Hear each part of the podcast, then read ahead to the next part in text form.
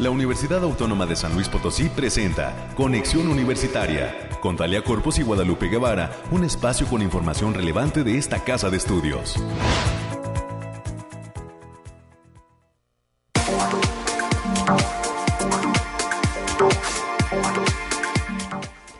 Muy buenos días a todas las personas que ya nos acompañan aquí en la sintonía de Conexión Universitaria.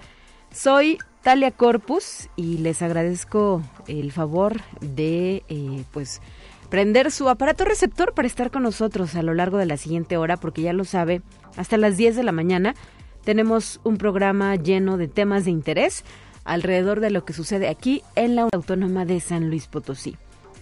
Em, saludos al 88.5 de FM y al 1190 de AM que nos permiten lograr cobertura en la ciudad capital y el área conurbada. También a todas las personas que están sintonizando en el 91.9 FM, lo que es nuestra señal de Matehuala, que de igual forma nos permite alcanzar eh, pues los hogares de diferentes espacios del altiplano potosino y el sur del estado de Nuevo León.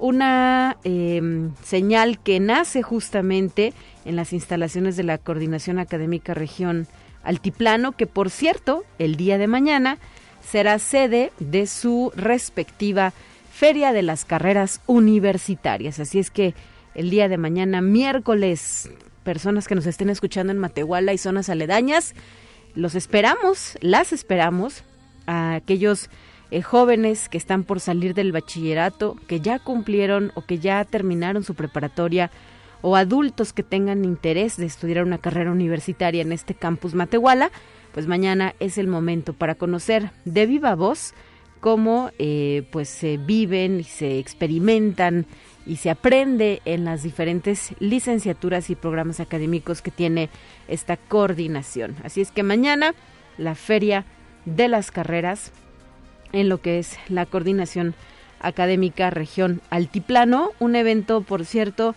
pues de entrada libre desde las 9 de la mañana hasta las 4 de la tarde, ahí en las instalaciones de la Coordinación Académica Región Altiplano. Así es que las y los esperamos y corran la voz, inviten a aquellas personas que tengan el interés de estudiar una carrera universitaria. Entrando en detalle de lo que tenemos preparado para hoy, le comparto a usted que a las 9.20 de la mañana tendremos una conversación con la doctora María Esther Jiménez Cataño. Es investigadora de la Facultad de Medicina y nos va a hablar de la importancia de la divulgación de la ciencia en proyectos de investigación. Para las 9.30, regresando del corte, también tendremos una entrevista con la doctora Estefanía Monserrat Castro Rodríguez. Ella es coordinadora del programa Univalores y nos va a compartir cuáles son los planes y los proyectos de esta área que corresponde a la División de Servicios Estudiantiles. Mientras que en el último bloque los temas culturales. Hoy vamos a platicar con el licenciado Jalil Felipe Cervantes Martínez, quien es egresado de la licenciatura en arte contemporáneo que se imparte a través de la Coordinación Académica en Arte y que nos va a platicar sobre el proyecto llamado Biocau, Voz de la Vida. Eh, no le cuento a usted mucho, mejor espérese a la sección cultural para que eh, Jalil nos eh, pues explique de qué se trata y cómo es que logra hacer música a través de plantas. Ese es el secreto de este proyecto y por ello nos pareció interesante compartirlo con la audiencia de conexión. Eh, después esto de la divulgación que se ha dado de manera eh, pues muy fuerte a través de redes sociales. Esto y las secciones que usted ya conoce, las cuestiones climatológicas, el resumen de temas universitarios que nos prepara la licenciada América Reyes, los temas nacionales y nuestra dosis de ciencia darán forma al programa de hoy. Son las nueve con cinco. Recuerde que tenemos líneas de enlace abiertas para recibir sus sugerencias y comentarios. Comuníquese con nosotros al 444-826-1347 y 48. Son los números directos a esta la cabina de Radio Universidad. Muchísimas gracias a nuestro productor, al ingeniero Freino Ochoa, por el apoyo para esta transmisión, así como Alonso, que se encuentra hoy en los controles técnicos. 9 con 6. Iniciamos.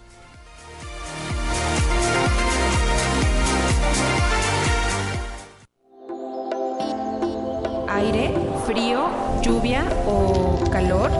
Despeja tus dudas con el pronóstico del clima. Vamos con el pronóstico para este martes 7 de febrero de 2023.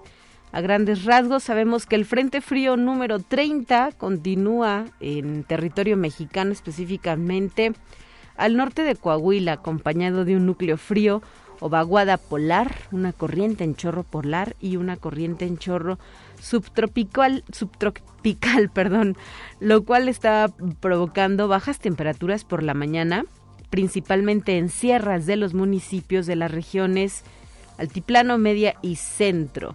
Hay bajos porcentajes de humedad por la tarde en gran parte del estado y también se presentaron bancos de niebla o neblina en zona media y huasteca. En cuanto al pronóstico por regiones, en lo que es la zona altiplano el día de hoy se pronostica una máxima de 28, una mínima de 8 grados centígrados. Para la zona centro, una máxima de 26, una mínima de 5 grados, zona media, una máxima de 30, una mínima de 6 y zona huasteca, una máxima de 31 y una mínima de 16 grados centígrados. Algunas de las recomendaciones que nos está brindando la Coordinación Estatal de Protección Civil del Estado de San Luis Potosí es abrigarnos bien antes de salir de casa. No hay que confiarnos en que va a ser calor a mediodía, lo ideal es cubrirnos en capas como las cebollitas y así irnos eh, pues quitando las prendas que sean necesarias conforme suba la temperatura ambiente. Hay que cuidar a niños y a personas adultas también de estos cambios bruscos de temperatura. Se recomienda consumir alimentos ricos en vitamina C y si es el caso de que se presenten fuertes vientos, evitar colocar objetos en azoteas que puedan caer justo con el viento. Así es que con esto eh, pues nos quedamos. Son los datos del clima para el día de hoy, martes 7 de febrero de 2023.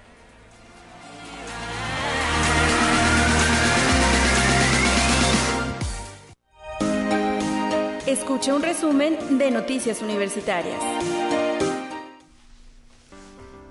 Y como cada mañana que tenemos transmisión, ayer estuvimos fuera del aire, por cierto, ¿verdad? Por eh, que nos tocó eh, pues disfrutar de este puente derivado de la conmemoración de un aniversario más de la Constitución Política Mexicana el pasado domingo. Pero hoy estamos de regreso ya en los micrófonos, América, con mucha información. ¿Cómo estás? Muy buenos días. Así es, Talia, muy buenos días para ti y para todos y todas. Pues sí, estamos reiniciando actividades con toda la actitud y ya es martes, martes, que te quiero martes también.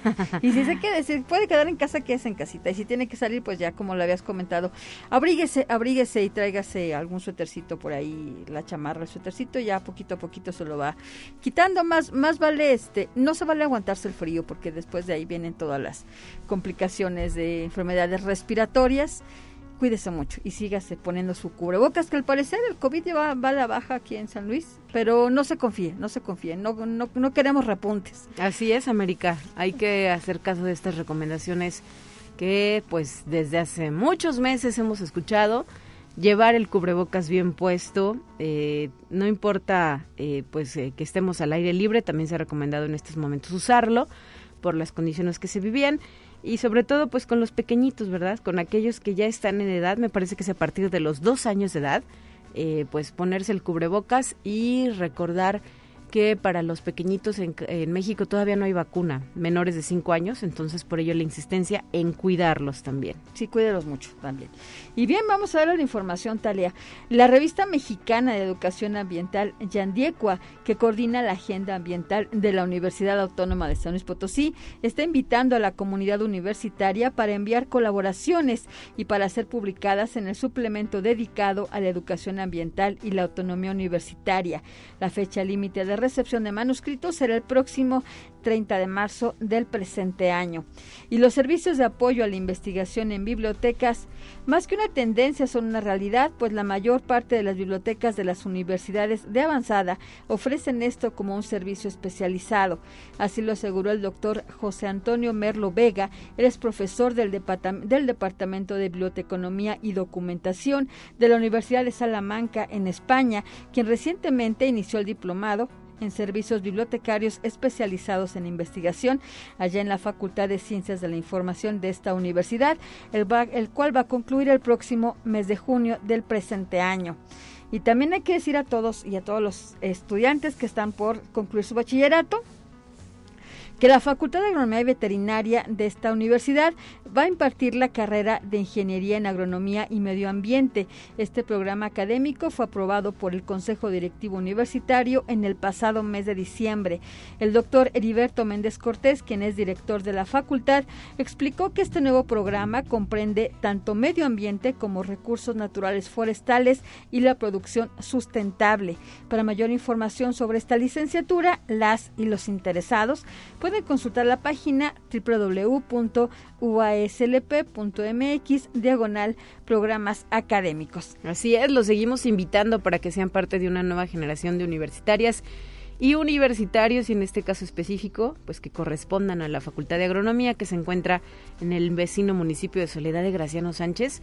Ya están abiertas las inscripciones hasta el próximo 31 de mayo, preinscripciones.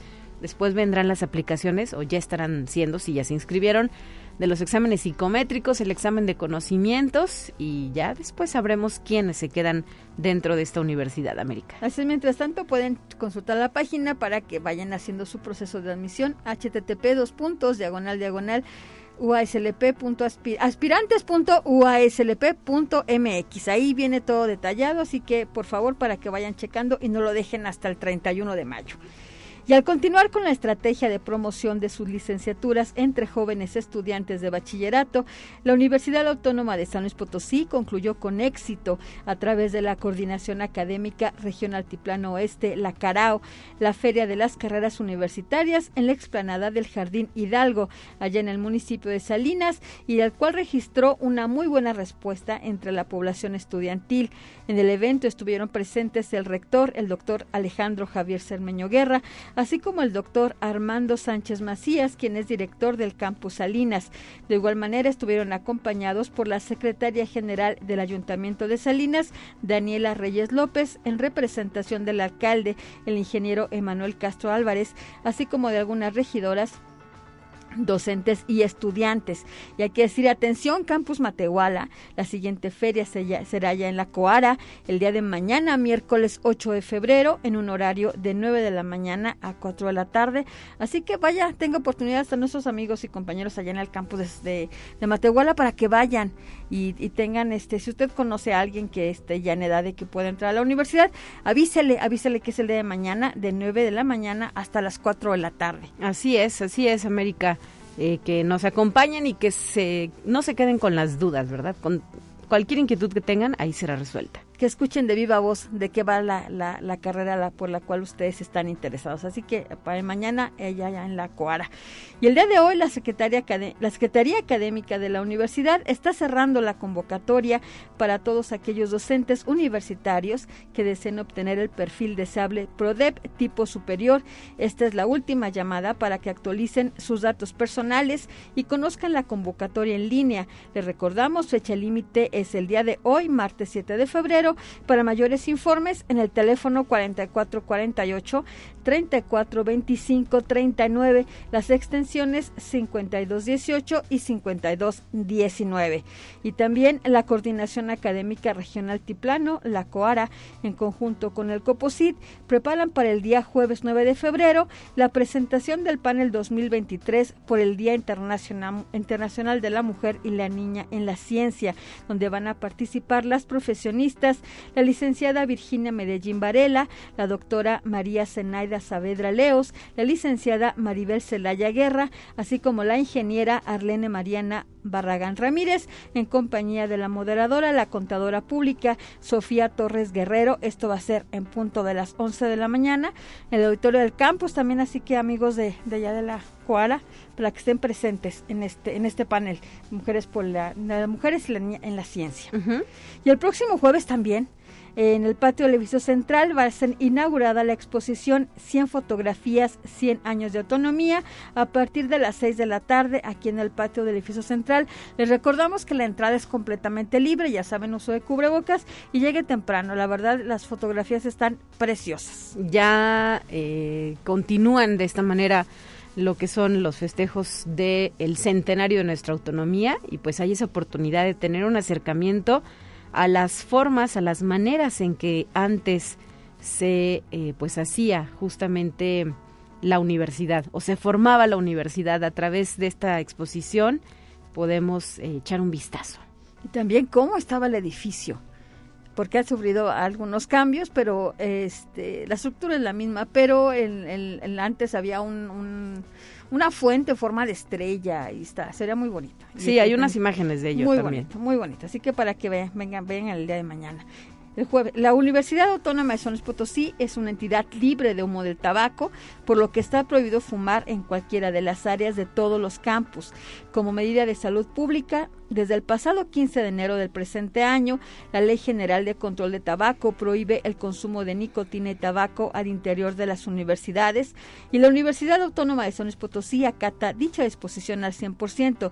Seamos una generación libre de humo. Apaguen su cigarro, por favor y evítese problemas y multas y demás, por favor. Principalmente. Principalmente, eh, hágalo por su salud también. Y la División de Vinculación de esta universidad está invitando a la comunidad universitaria y al público en general a participar en los cursos sin costo de la primera semana de educación continua UASLP, Formación para la Vida, en la cual tendrá lugar del 13 al 17 de febrero. Se van a presentar talleres como liderazgo y dirección de grupos, macros y BU VBA en Microsoft Excel, marketing digital de e-commerce, tipos de negocios, diseño básico de sitios web, estructuras claves del emprendimiento, introducción al Value Stream Mapping para mejorar la productividad. Las modalidades serán tanto de manera presencial como virtual. Las y los interesados pueden inscribirse a través del link vinculación uaslp.mx diagonal cursos centenario y también la Secretaría Académica a través de la Dirección de Internacionalización informa que continúa abierta la convocatoria para formar parte del programa de movilidad estudiantil de licenciatura. A las y los interesados se les informa que deben revisar y fechar, y fechar sus documentos para poder llevar a tiempo el proceso, así como prepararlos todos, todos ellos que deben subirse a la plataforma del CIDI. La fecha límite es el próximo 28 de febrero del 2023 y la Facultad de Ciencias de la Comunicación está invitando al curso taller Maquillaje para Cine FX y Caracterización a cargo del licenciado Mario Castro. Este curso tendrá lugar del 28 de febrero al 4 de marzo del presente año en un horario de 16 a 20 horas. Las actividades son de manera presencial y se van a llevar a cabo en la sala de educación continua. Para mayores informes eh, a través del correo eanguian.uaslp.mx o bien en el teléfono 4448 56 45 80. Perfecto. América, muchas gracias por tu reporte y pues seguimos aquí al pendiente de lo que sucede dentro de nuestra casa de estudios en eh, Conexión Universitaria, como cada mañana. Así es, que tenga buen día, cuídese. Son ya las 9 de la mañana con 19 minutos y antes de continuar también le quiero hacer extensiva la invitación a este evento que impulsa la Facultad de Ciencias Químicas se trata del primer simposio titulado Normatividad y Gestión de la Calidad en el Laboratorio de la Teoría a la Práctica, el cual tendrá lugar el 15 de febrero de las 5 de la tarde a las 8 de la noche en el auditorio Rogelio Jiménez Jiménez. Está dirigido a profesionales de la química, estudiantes, personal operativo y administrativo de laboratorio, docencia e investigación. Hay una pequeña cuota de recuperación de solo 200 pesos y para mayores informes pueden solicitarlo en el correo edgar.turrubiartes.uslp.mx. Son las 9.20, vamos a continuar.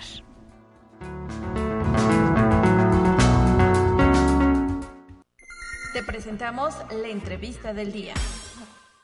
Y agradezco que esta mañana se encuentre con nosotros en la cabina de conexión universitaria nuestra invitada que ya está preparada para platicar a lo largo de los siguientes minutos sobre un tema por demás interesante, la importancia de la divulgación de la ciencia en proyectos de investigación.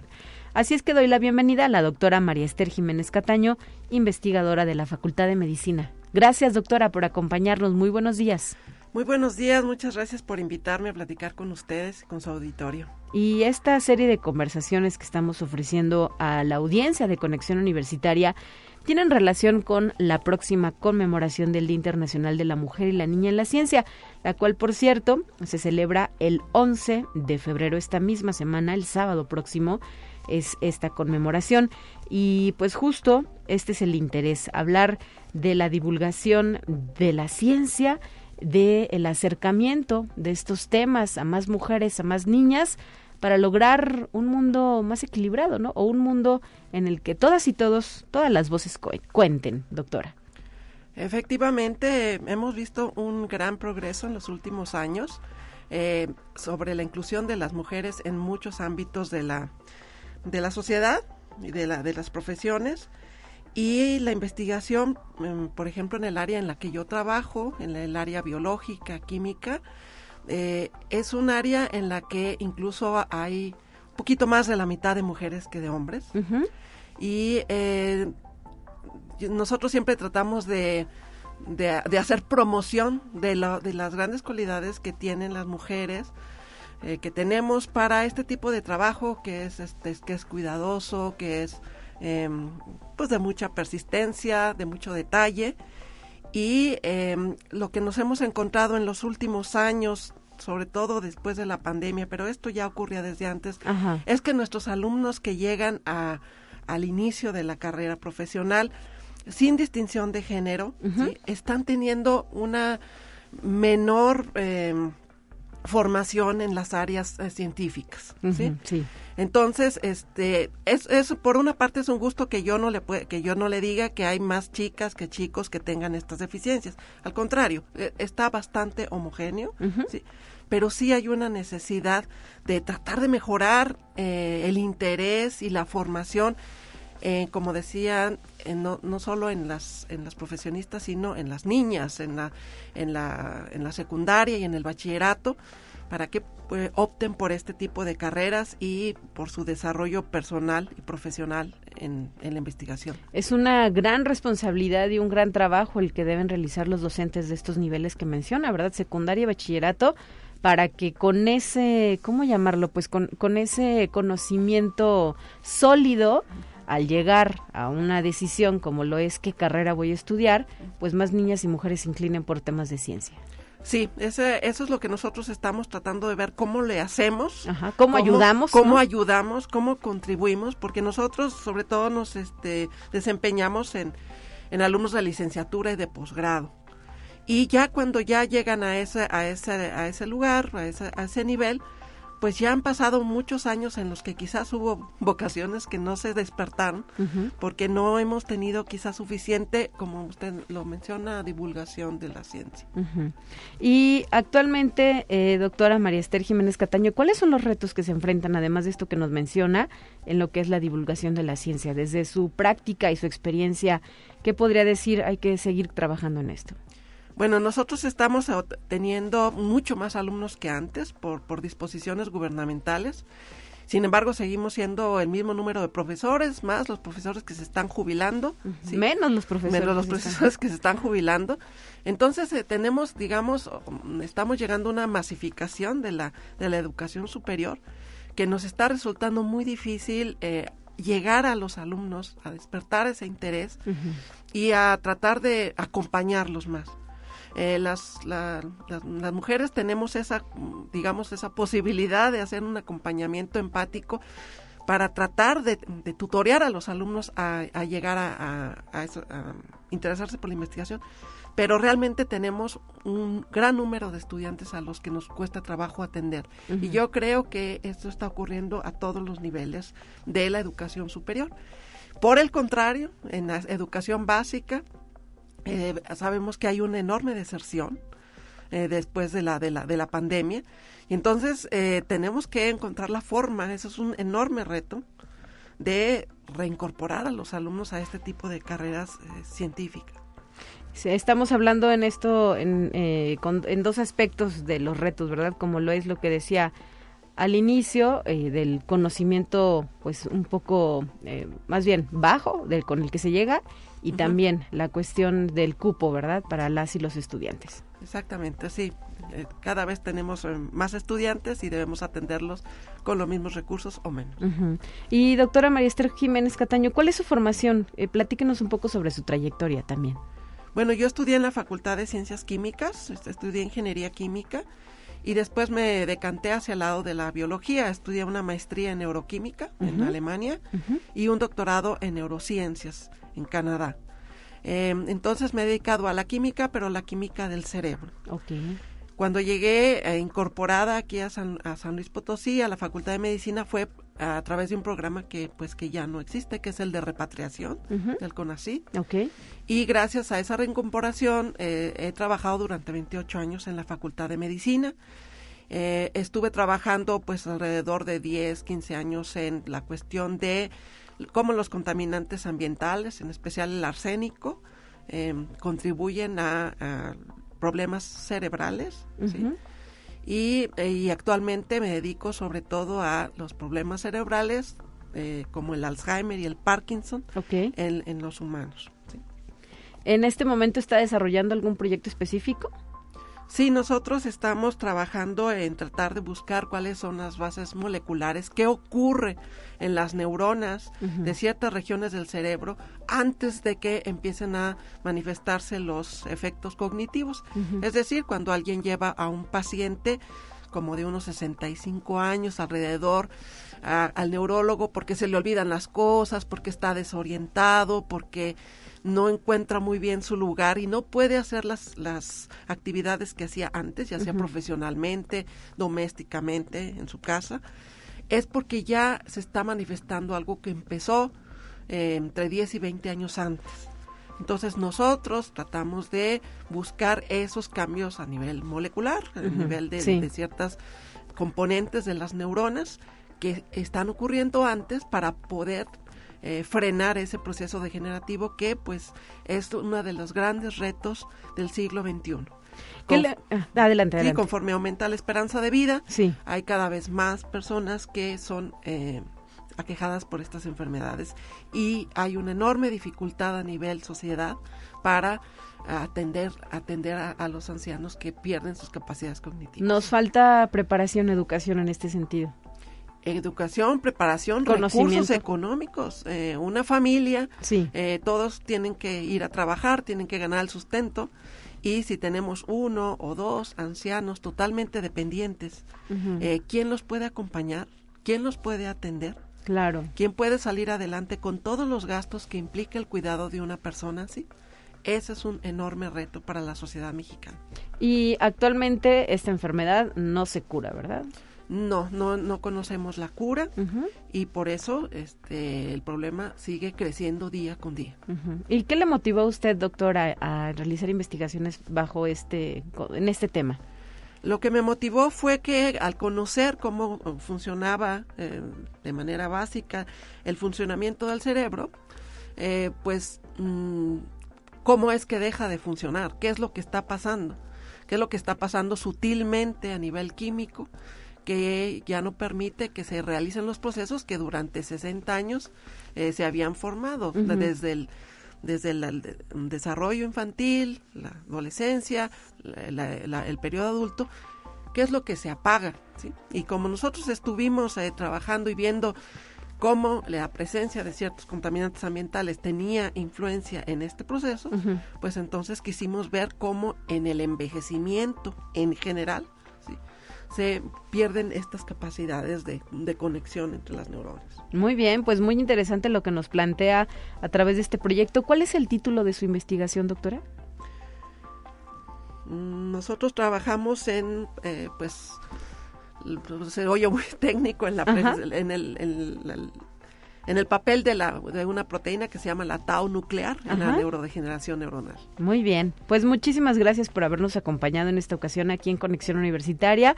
Un gusto haberla recibido en estos micrófonos y pues eh, felicidades también por el Día de la Mujer y la Niña en la Ciencia. Muchísimas gracias, esperamos seguir contribuyendo a, al desarrollo de la ciencia en las niñas y en las mujeres. Claro que sí, 9 con 30. Hacemos una pausa y regresamos con más después de este corte.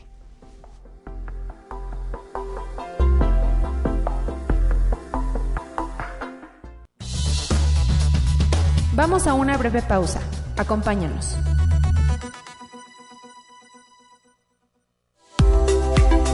Conexión Universitaria ya regresa con más información.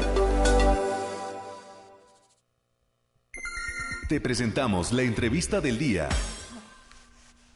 Esta mañana también se encuentra con nosotros en cabina la doctora Estefanía Monserrat Castro Rodríguez. Es coordinadora del Departamento Univalores, que depende de la División de Servicios Estudiantiles. Y justo, eh, pues en esta ocasión nos viene a platicar cuáles son los planes y proyectos a desarrollar durante los meses siguientes. Bienvenida, muy buenos días. Hola, muy buenos días, muchas gracias por permitirme estar aquí. Y eh, pues platícanos sobre Univalores, cómo es que surge este departamento, esta área universitaria, y aunque el título lo sugiere, pues qué misión tiene, a qué se dedican ustedes. Bueno, pues fíjate que así como el resto de los departamentos que tenemos en la división, pues la idea es el acompañamiento del estudiante. Meramente en Univalores lo que buscamos pues es hacer la, la, la promoción y fomentar eh, la práctica de los valores en los jóvenes y pues también en la comunidad universitaria, no precisamente solo los, los alumnos universitarios. Por lo mismo, fíjate que a finales del año pasado decidimos realizar lo que fue una encuesta en los alumnos para conocer más que nada pues su percepción sobre los valores, porque pues si bien sabemos, pues los valores están basados totalmente en lo moral y pues con lo cambiante que ha sido la sociedad en los últimos años, pues era entendible que también dentro de los jóvenes viéramos cambio en cuanto a la percepción de los de los valores. En esta encuesta pues eh, logramos eh, recabar 888 resultados eh, entre hombres y mujeres de 16 a 64 años. Fíjate, eso me gustó mucho que que gracias al apoyo de las escuelas y de, las facultades, pues estuvo muy variable esta muestra. Eh, todavía estamos como en el análisis de los datos, pero gracias a esta encuesta nos pudimos dar cuenta de cómo va a ser la manera más adecuada de acercarnos a los jóvenes en cuanto a la promoción de los valores no solamente eh, les hicimos preguntas sobre cuál creían que era el valor más importante o el más carente en la sociedad, sino que también les hicimos preguntas como el hecho de que ellos cómo sienten que sería más factible que dentro de su práctica estudiantil diaria se pudiera fomentar la práctica de los valores. Ok. Eh, y con esto nos dimos cuenta que ellos más que conferencias o que charlas o que pláticas les interesa más lo que es la participación, sobre todo en lo que es la responsabilidad social. Están muy interesados en poder formar parte de, de, campañas que ayuden y que, y que aporten a la sociedad. Ok, que tengan impacto. Claro, entonces por lo mismo pues la mayoría de las campañas, aun y cuando vamos a seguir teniendo nuestras campañas ya mensuales que, que promuevan y, fomenten diversos valores, sobre todo pues los que tenemos como institución.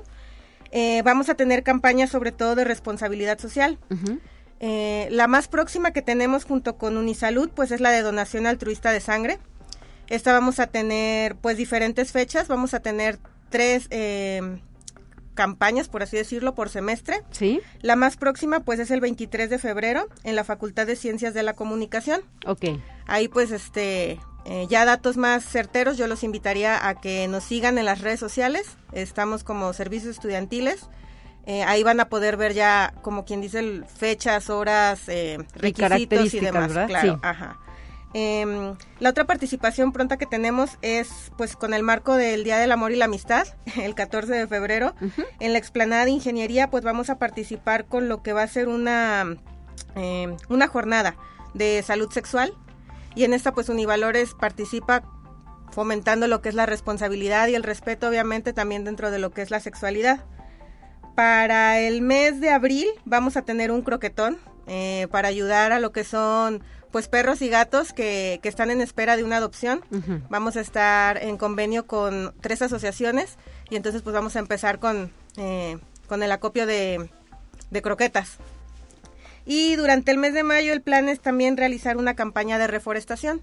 Esta está todavía como que en planes, pero se, se va a realizar para el mes de mayo y estamos deseando que sea en mismas instalaciones de la universidad. Ok. Eh, y pues eso es lo que se viene para este este próximo semestre. Eh, ¿Trabajan ustedes de la mano con las facultades? ¿Cómo se relacionan con la comunidad universitaria? Principalmente nuestro medio de comunicación es por medio de las redes. La verdad es que también eh, hace dos años nos dimos cuenta de que la manera en la cual podíamos llegar más hacia los jóvenes universitarios era por medio de las redes sociales.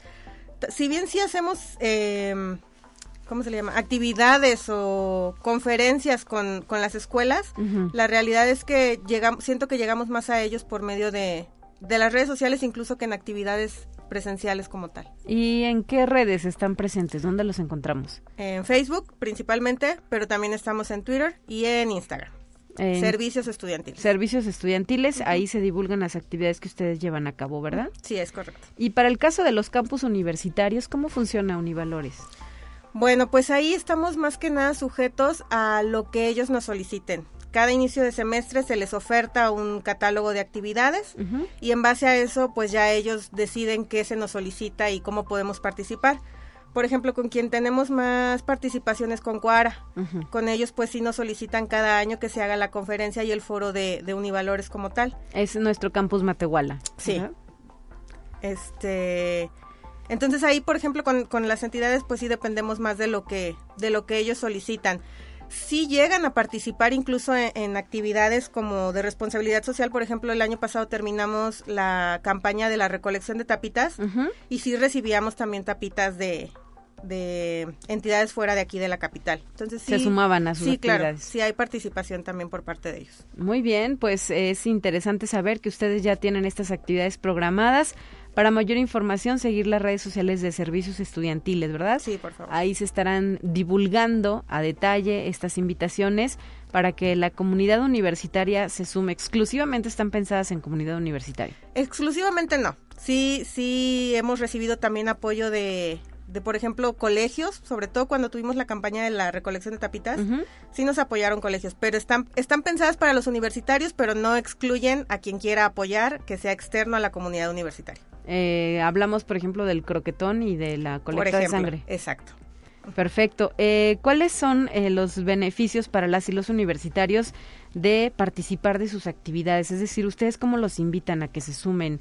Eh, justo por ese interés que tienen de ser un parte, una, un agente de cambio? Sí, la verdad es que es meramente por el, el sentido altruista, o sea, es por la cuestión de, de, que les nace a los chavos eh, formar parte de estas actividades, incluso te digo, precisamente por ellos es que se piensa y se han ido estableciendo estas actividades, porque ellos son los que tienen realmente el interés de estar aportando a la comunidad. Y así, eh, cada inicio de año, el programa Univalores se presenta ante las y los nuevos estudiantes, ¿verdad? Sí, cada inicio de ciclo escolar. de ciclo, sí. En agosto es donde pues eh, participamos en los diferentes mm, cursos de inducción y ahí es donde nos damos a conocer como, como departamento. Perfecto, muy bien, pues muchísimas gracias por haber estado con nosotros. No, gracias a ustedes. Recuerde que Univalores es un área adscrita a la División de Servicios Estudiantiles de nuestra Casa de Estudios, que eh, está conformada por diferentes oficinas, ¿verdad?, que brindan esta eh, educación integral a nuestros estudiantes. Los valores universitarios, hay que recordarlo, son respeto y tolerancia, humildad, responsabilidad social, dignidad, calidad, equidad y justicia, libertad y también honestidad. Estos son los valores de la comunidad UASLP, en este caso no solamente de los estudiantes, sino también de catedráticos, docentes, personal administrativo, de todos los rincones de nuestra casa de estudios, que hay que recordarlo, está presente en las cuatro zonas geográficas del estado de San Luis Potosí. Son las nueve de la mañana eh, con 41 minutos. Vamos a hacer eh, a presentarle a usted nuestra siguiente sección que ya está preparada. Los temas nacionales los escuchamos enseguida y después otro invitado más aquí en Conexión.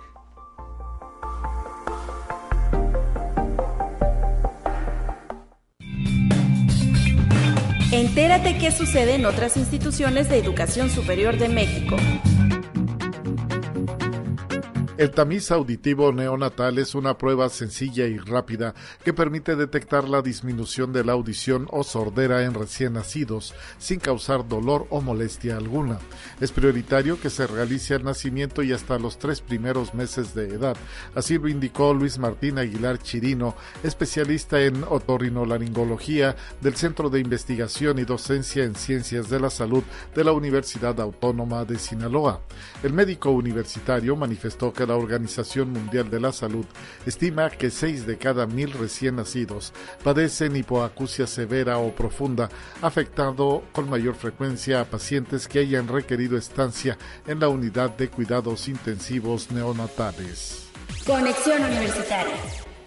Académicos e investigadores de México y España coincidieron en la inclusión del enfoque intercultural en los planes de estudios de las diferentes licenciaturas que ofertan las universidades, promoviendo el reconocimiento y uso académico de las lenguas maternas entre el alumnado para generar recursos de formación continua sobre diálogo intercultural y medios de antidiscriminación. La propuesta se dio en el marco del conversatorio Estrategias para la enseñanza del derecho en las universidades públicas, Perspectivas Comparadas España-México, que tuvo lugar en la Universidad Autónoma Metropolitana. Conexión Universitaria. En el ITESO se presentó el libro Relatos de un maniquí de Jorge Lupercio y Sandro Cruz, obra que hace un recuento de los hitos que han marcado la industria local de la moda desde la década de los 70 hasta la actualidad. Guadalajara es reconocida como uno de los epicentros de moda más importantes de México. Es cuna de diseñadores talentosos, modelos, fotógrafos y creativos de renombre y además sede de una importante infraestructura académica y empresarial que respalda a la industria. Conexión Universitaria. El modelo neoliberal que impera en el mundo ha desatado una crisis sin precedente, basada en los excesos de extracción, producción y consumo que agudizan la desigualdad económica y la sobreexplotación de recursos y fuerza de trabajo. Por ello es necesaria la transformación social y ecológica promovida desde un Estado democrático y social de derecho. Así lo sostuvo el doctor Alfonso Iracheta Senecorta, investigador y académico del Colegio mexiquense al participar en la ceremonia de bienvenida a alumnos de la maestría en Ciencias Sociales de la Universidad Autónoma Metropolitana.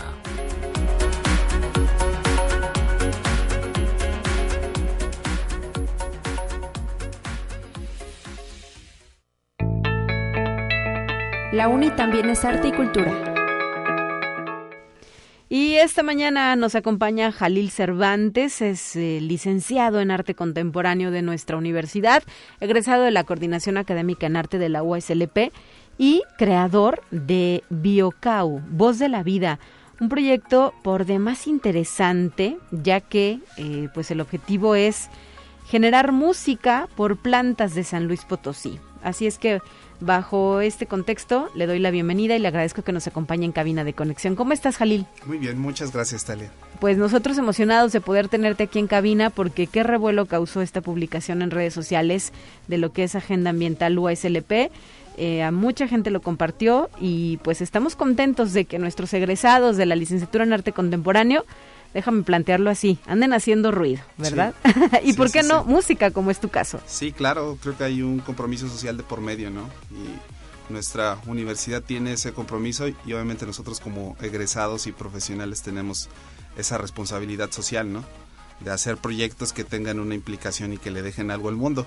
Y, tal es el caso, ¿verdad? De Biocau. Platícanos cómo surgió este proyecto. Nos decías fuera del aire, ya no tiene que ver con la propia universidad en el sentido de que no es ni un trabajo de la escuela, no fue titulación, no, ya es otra cosa, ya es otro, escalón el que vas dando. Y pues platícanos sobre este, ¿de qué se trata? Pues surgió de una, de una preocupación personal, creo que todas y todos nosotros en algún momento de nuestra vida tenemos una preocupación sobre qué le vamos a dejar al mundo, ¿no? A algunos les llega esa instancia en una edad más avanzada y a otros en otro periodo, ¿no? Y a mí me surgió de esa reflexión, ¿qué le iba a dejar yo a este mundo? Y creo que la respuesta venía precisamente del arte. Entonces, la intención es hacer eh, una reconexión con el mundo natural, ¿no? O sea, que la gente se pueda vincular con ese mundo natural que muchas veces puede ser un poco imperceptible para, para nosotros, ¿no? Y que quizá más allá de alguna plática poética o de alguna película de ciencia ficción les puede parecer una reflexión un poco llana, ¿no? Entonces viene de ahí, ¿no? Viene de, tener una preocupación legítima porque la gente se reconecte con el mundo natural, porque quizá te habrás dado cuenta que las ciudades tienen una lógica de tratar a las al mundo natural quizá como un ornamento, ¿no? Así es, y en ocasiones ya ni como eso, ¿verdad? Porque hemos visto cómo hay espacios en la ciudad donde pues mejor quitamos árboles o tiramos, derrumbamos espacios naturales para dar paso al concreto. Y se vuelve o se vuelve totalmente una posición antropocéntrica, ¿no? En el que el hombre se pone al centro, quizá desplazando la voz, la voz de las plantas, ¿no? Y no solo dicho como de manera metafórica, ¿no? Ajá. O sea, o sea, se legitima sobre encima de la posición de la vida natural, ¿no? Y quizá como diría Arnaez o Félix Guattari en su, en su ecología profunda, que sea una visión más ecocéntrica, ¿no? O sea, que los intereses naturales estén al centro, porque, como te decía, más allá de una reflexión poética, sí estamos conectados. Entonces el proyecto trata de sensibilizar a la gente respecto a eso, ¿no? Y para ello, ¿qué herramientas utilizas? ¿Cómo lo logras? Digamos que el- lo más complicado es como que el proceso técnico y la programación de por medio. O sea, porque, digamos, ya está este background como filosófico de qué se quiere reflexionar para. Ajá. El proceso técnico es como lo más complicado, porque básicamente es colocar dos diodos en una planta y detectar los biorritmos. Los biorritmos básicamente son procesos biológicos internos de las plantas que ayudan a la floración y a la fotosíntesis. O sea, son, son procesos internos y producen electricidad en pequeñas cargas. Entonces lo que hago yo es que por unos diodos, coloco los diodos en las plantas, eh, detecta esos pequeños pulsos, a partir de ahí pasan a una interfase y la interfase los traduce como datos MIDI. Los datos MIDI son notas musicales, pues, para, sí. para sintetizarlo, ¿no? En términos llanos. Ajá, para no extenderlo tanto. Y ya en la computadora, yo digamos, este, el factor humano es quizá colocar algunos efectos, pero la, la voz natural, o sea, la nota de vida la da la planta. Respetas lo que marca. la Exactamente, si digamos, yo le haría como un corte de cabello nada más. O sea, so- Un solo... despuntito. Sí, nada más, ¿no? Una maquilladita. Ajá. Pero digamos, las notas tal cual es como ustedes la escuchan, es la viva voz de la planta, o sea, es su ciclo de vida tal cual, ¿no? O sea, el que está Efervescente. ahí adentro Latiendo. de la, ajá, adentro de la planta. Eh, por eso creo que es muy significativo que la gente se pueda conectar con ese mundo natural a través del sonido, ¿no? Que quizá podría ser un plano no tan no tan consumido Ujú. Como lo podría ser el visual. Entonces digamos que ahí es donde considero que está el aporte del proyecto, ¿no? Claro, justo estamos escuchando en este momento lo que es la primera pieza, ¿verdad? La primera canción de una serie de 27 que estarás desarrollando a lo largo de este año. Sí, sí está contemplado para que salgan en pequeños bloques de cuatro y cinco piezas eh, en fechas ambientales. Ok. Si, si me permites spoilarte las fechas. Sí, este, adelante. El primer álbum, que es el Bioca 1, Ujú. está listo para lanzarse el lunes 20 de febrero, que es el Día Mundial de la Justicia Social. Ok. El Bioca Volumen 2, el sábado 22 de abril, que es el día, se conmemora el Día Mundial de la Madre Tierra. El volumen 3, el lunes 5 de junio, el Día Mundial del Medio Ambiente. Volumen 4, miércoles 9 de agosto, que es el Día de las Poblaciones Indígenas. Ok. El 5, miércoles 18 de octubre, Día Mundial de la Protección de la Naturaleza. Y el último de este año, que es el volumen 6, el martes 5 de diciembre, que es el Día del Suelo. Perfecto, pues ahí están las fechas. ¿Cuántas piezas irían en cada volumen? Entre 4 y 5 piezas, ¿Y los lanzas por qué plataformas? por todas las que ustedes este, Se imaginen. ávidas y por haber, ¿no? Este, Spotify, Deezer, YouTube, Tidal. ¿Con qué nombre localizamos el proyecto? ¿Cómo los ubicamos en las redes? Lo pueden encontrar como Jackscan, o sea, se escribe Hackscan, J-A-X-C-A-N, Ujú.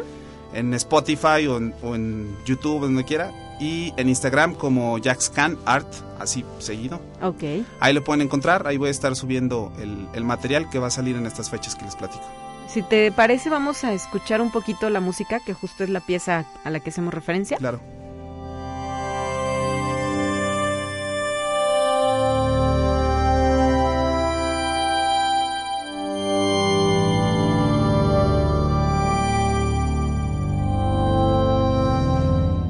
Es importante señalar que eh, pues estas piezas que estás por realizar o que estás ya llevando a cabo están realizadas con plantas que están catalogadas como en peligro de extinción, ¿verdad? En el estado de San Luis Potosí. Así es, están, digamos, catalogadas por la NOM 059, que es una lista que emitió la Secretaría, la Semarnat del. Gobierno Federal en el 2010 para enlistar a las especies tanto de flora como de fauna que corren el riesgo de estar en extinción en todo el país. Entonces, dentro de esta lista se encuentran cactáceas potosinas, ¿no? Y todas las especies que ustedes van a escuchar que se van a ir lanzando en el año son especies que están presentes en esa lista, justamente porque yo quería reflexionar cómo uno puede reflexionar en la vida, ¿no? Entonces surgió esta idea medio hegeliana dialéctica de, ok, desde la muerte, ¿no? Entonces, reflexionar en la vida desde especies que corren ese riesgo de extinguirse, ¿no? ¿Y de dónde obtienes estas especies? Esas especies están presentes en el Jardín Botánico Elizotal de la Universidad Autónoma de San Luis Potosí, que está a cargo del ingeniero Francisco Sánchez Barra. Claro. Entonces, digamos, él, él, él nos apoyó en esa parte de, de compartirnos toda la catalogación que él, que él tiene. Y que está al interior del Parque Tangamanga 1, ¿verdad? Es correcto, se encuentra entre el Museo Laberinto de las Ciencias y las Artes y el, el Parque Cricri del, del, del. Ah, sí, el- la Sí nueva está- área para niños. Sí, ahí está, ahí está pegado. Sí, muy bien. Y pues eh, me imagino que estás contento y satisfecho con este proyecto que, que llevas a cabo, Jalil. Que, sí, creo, creo que me llena mucho saber que puede conectar con muchas personas. Que les puede brindar esa posibilidad de sentirse conectados con algo que es mayor a todas y todos nosotros, ¿no? Y creo que esa posibilidad me, me, me llena de mucha felicidad. Pues muchísimas gracias por habernos traído esta información a Conexión Universitaria. Eh, reiterar que estás presente a través de redes sociales para que la gente que tenga algún interés en específico te pueda contactar. Sí, sí, sí, ahí estamos listos para... que Recuérdanos cómo se llama la página. Jackscan en Facebook, o sea, Hackscan, J-A-X-A-N, y en Instagram como Jackscan Art. Muy bien. Felicidades, Jalil Cervantes, licenciado en Arte Contemporáneo de nuestra universidad. Muchas gracias, Tale. 9 con 53, nosotros ya nos vamos, estamos terminando emisión y lo hacemos con los temas de ciencia que ya están preparados para escuchar enseguida. Soy Talia Corpus y me despido a nombre de todo el equipo que hace posible este esfuerzo de comunicación de conexión universitaria. Que tengan un excelente martes. Mañana, de regreso en estos micrófonos, mi colega Guadalupe Guevara. Hasta la próxima.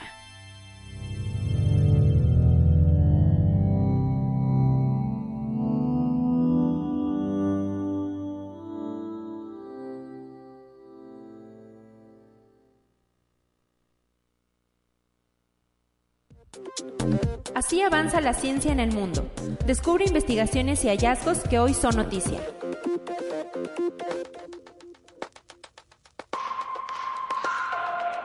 La revista Nature ha incluido Sputnik 5 en la lista de las vacunas anti-COVID más administradas a escala mundial.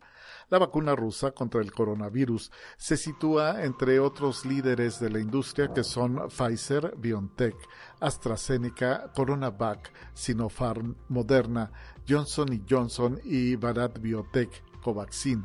Estas ocho principales vacunas constituyeron casi la totalidad de 16 mil millones de dosis fabricadas hasta ahora, de las cuales más de 13 mil millones de dosis ya han sido administradas. Conexión Universitaria.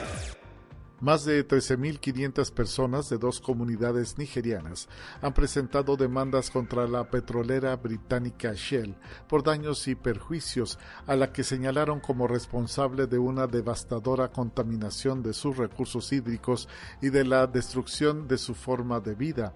El 27 de enero, 11.300 personas y 17 organizaciones del área del delta del de Ogale, una comunidad agrícola con una población de unas 40.000 personas, presentaron denuncias individuales en el Tribunal Superior de Londres, uniéndose a los reclamos de más de 2.300 personas. Conexión Universitaria. Cerca de 12.000 barriles de petróleo se derramaron hace un año en el mar del litoral peruano, afectando a 48 playas. El incidente lo ocasionó la empresa Repsol. La Defensoría del Pueblo dijo que la catástrofe afectó a más de 10.000 familias. La declaratoria de emergencia ambiental por este desastre se venció en octubre pasado, así lo detalla la Defensoría del Pueblo. Hasta entonces no se contaba con un plan de manejo y remediación a mediano y largo plazo, y aunque la empresa en sus redes sociales apunta que ya se pueden reactivar las actividades, las autoridades sanitarias peruanas apuntan lo contrario. Conexión Universitaria. El uso de Monupiravir, la pastilla oral anti-COVID, que en su momento fue aprobada para el tratamiento de la enfermedad en países como Reino Unido, Estados Unidos, Rusia, China o México, podría dar lugar a nuevas mutaciones del virus en algunos pacientes, según un estudio aún no revisado por pares y publicado el viernes pasado en el portal MedRVix. Las mutaciones asociadas al molnupiravir se detectaron en decenas de pacientes tras el análisis de las muestras secundarias de 58 personas tratadas con el fármaco y de 65 del grupo de control que recibieron un placebo.